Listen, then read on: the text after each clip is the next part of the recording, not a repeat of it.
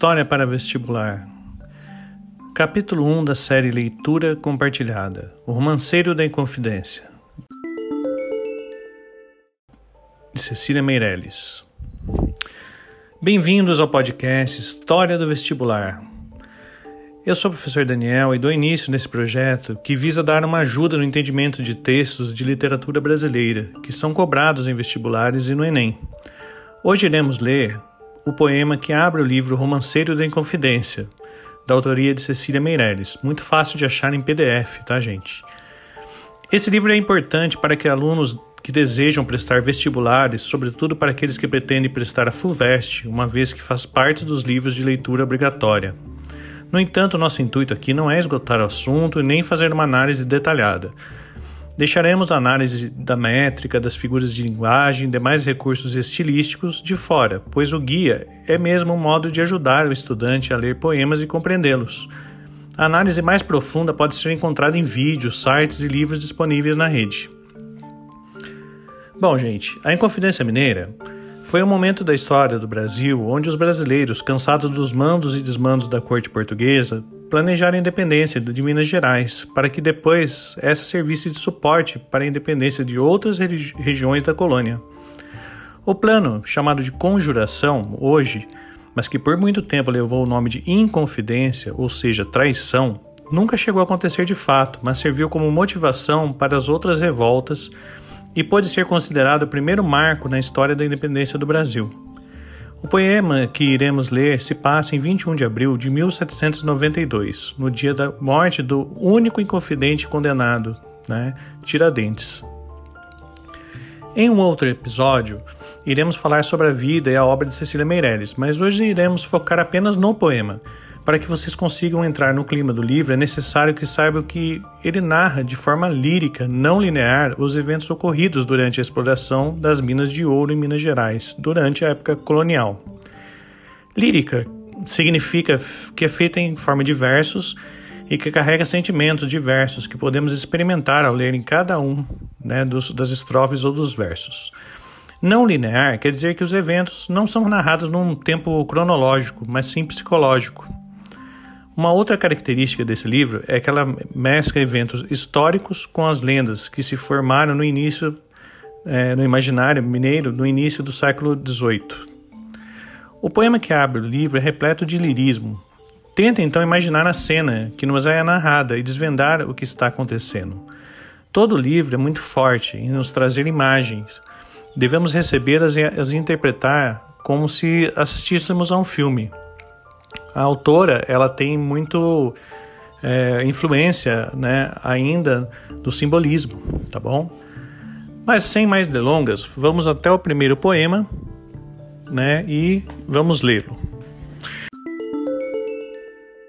Então tá aqui, fala inicial. Não posso mover meus passos por esse atroz labirinto de esquecimento e cegueira em que amores e ódios vão, pois sinto bater os sinos Percebo o roçar das rezas, vejo o arrepio da morte, a voz da condenação. Avisto a negra masmorra e a sombra do carcereiro, que transita sobre angústias com chaves no coração. Descubro as altas madeiras do excessivo cadafalso, e por muros e janelas o pasmo da multidão. Batem patas de cavalos, suam soldados imóveis na frente dos oratórios, que vale mais a oração? Vale a voz do brigadeiro sobre o povo e sobre a tropa, louvando a augusta rainha, já louca e fora do trono na sua proclamação.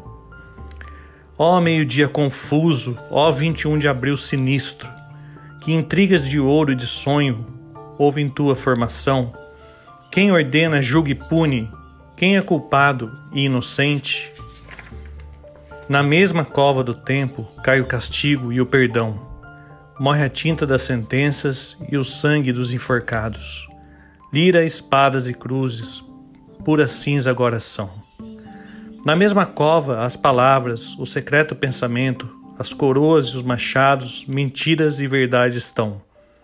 Aqui, além, pelo mundo, ossos, nomes, letras, poeiras. Onde os rostos, Onde as almas? Nem os herdeiros recordam, rastro nenhum pelo chão. Ó grandes muros sem ecos, presídios de sal e treva, onde os homens padeceram sua vasta solidão. Não choraremos o que houve, nem o que chorar queremos. Contra rocas de ignorância rebenta nossa aflição. Choramos esse mistério, esse esquema sobre-humano, a força, o jogo, o acidente da indizível conjunção que ordena vidas e mundos em polos inexoráveis de ruína e de exaltação. Ó siliciosas vertentes, por onde se precipitam inexplicáveis torrentes, por eterna escuridão.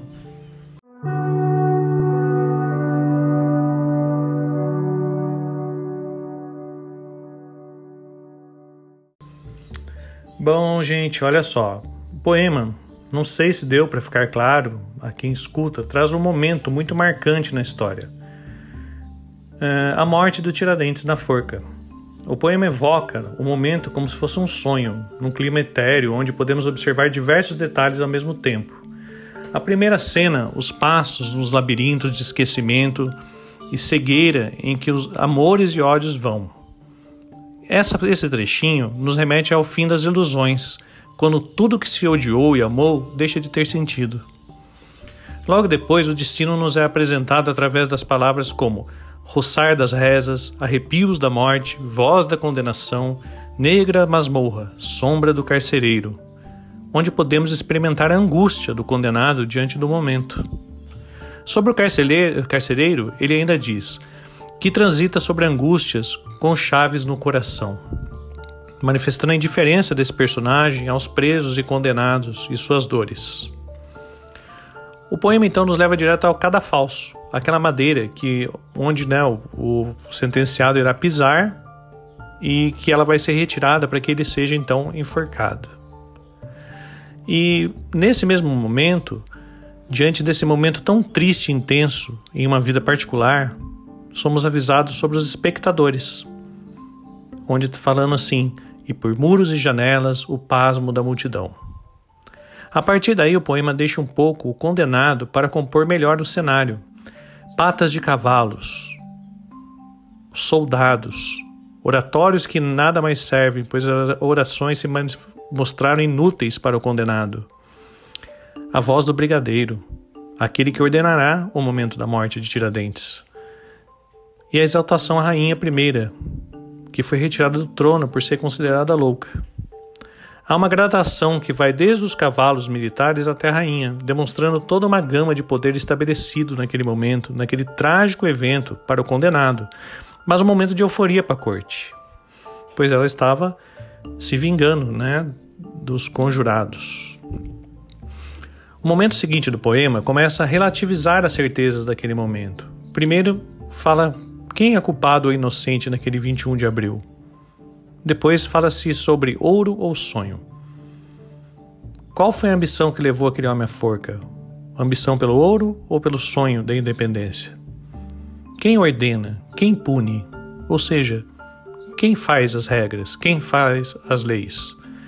Todas essas perguntas querem desmanchar as certezas daquela condenação.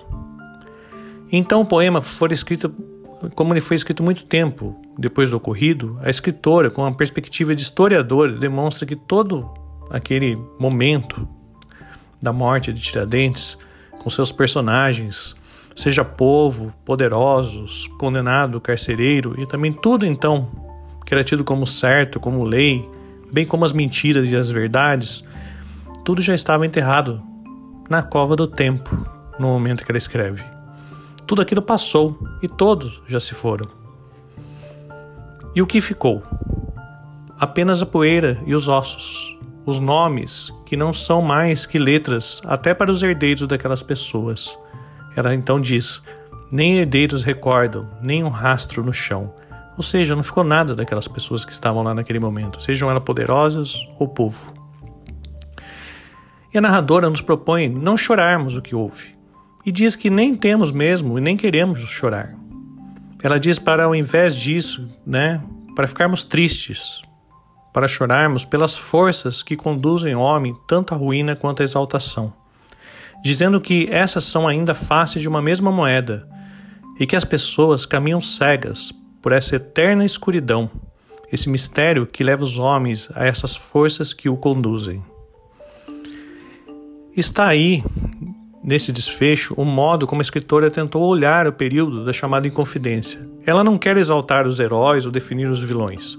Ela quer seguir as ambições, os sonhos, as ilusões que levam esses homens e levaram esses homens tanto à ruína quanto à glória, sem que uma consiga de fato estar separado da outra, ruína e glória. Termino nossa leitura compartilhada com uma frase de O Grande Gatsby, livro espetacular do norte-americano Francis Scott Fitzgerald, onde no momento de agonia do personagem principal, esse reflete sobre a vida e as ilusões e pensa: era um mundo totalmente novo, tão material quanto irreal, em que espíritos desamparados, que respiravam sonhos como se fossem ar, deslizavam ao redor fortuitamente. É, da mesmo modo, é a mesma conclusão da autora e desse autor em livros diferentes, de épocas diferentes, quanto a, ao modo como às vezes nos deixamos as ilusões e as ambições nos levarem.